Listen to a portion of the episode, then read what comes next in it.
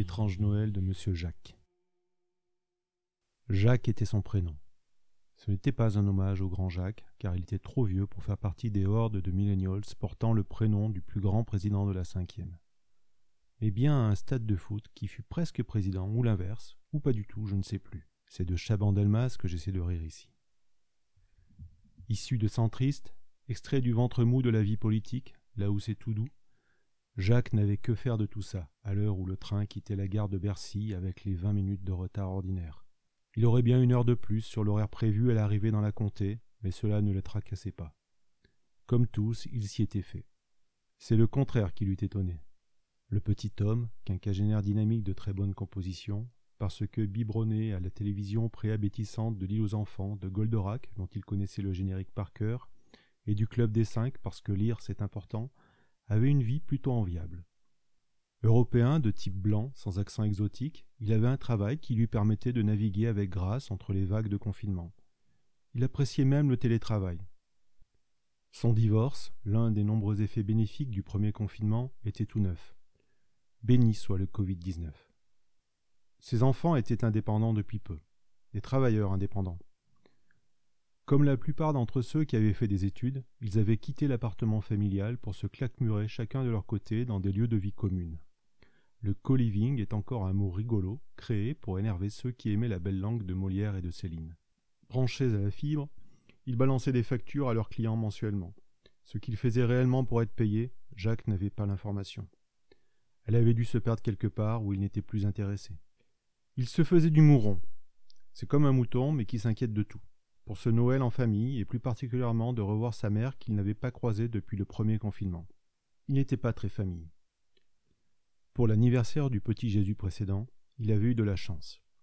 Lors du test de prédéplacement de plus de 30 km, obligatoire depuis le troisième confinement, il avait été déclaré positif au Covid-21.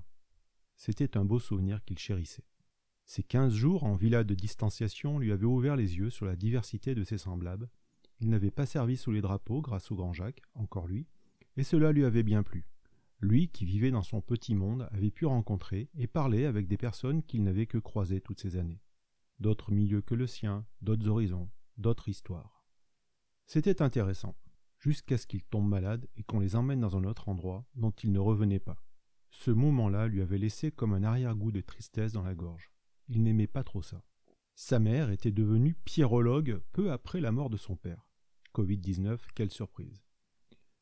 Elle avait suivi une pente glissante qui l'avait conduite de Raoul en Onfray, en passant par les poubelles de François, jusqu'à se perdre dans un groupe Facebook sur la bonne manière de trouver les réponses à toutes les questions que l'on est en droit de se poser hors des mensonges du pouvoir, quels qu'ils soient.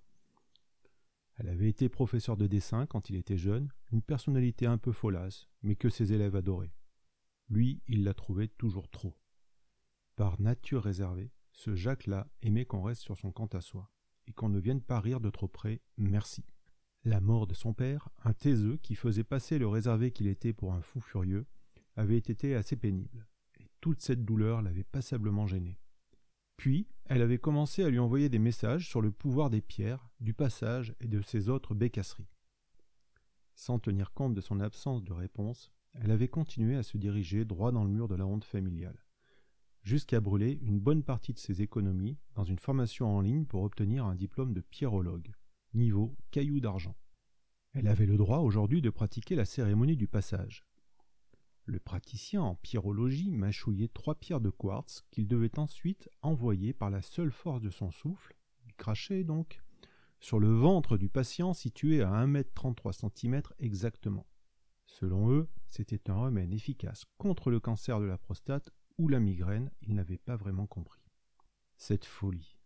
C'est bien ce qui le figeait dans le fauteuil inconfortable d'un train qui ne ferait pas demi-tour.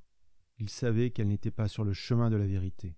Seule l'hypnovulcanologie permettrait de nous sauver. Et ça, c'était la vérité. Lui le savait. Le repas de Noël s'annonçait animé. Heureusement, elle serait dans la cuisine et lui dans le salon.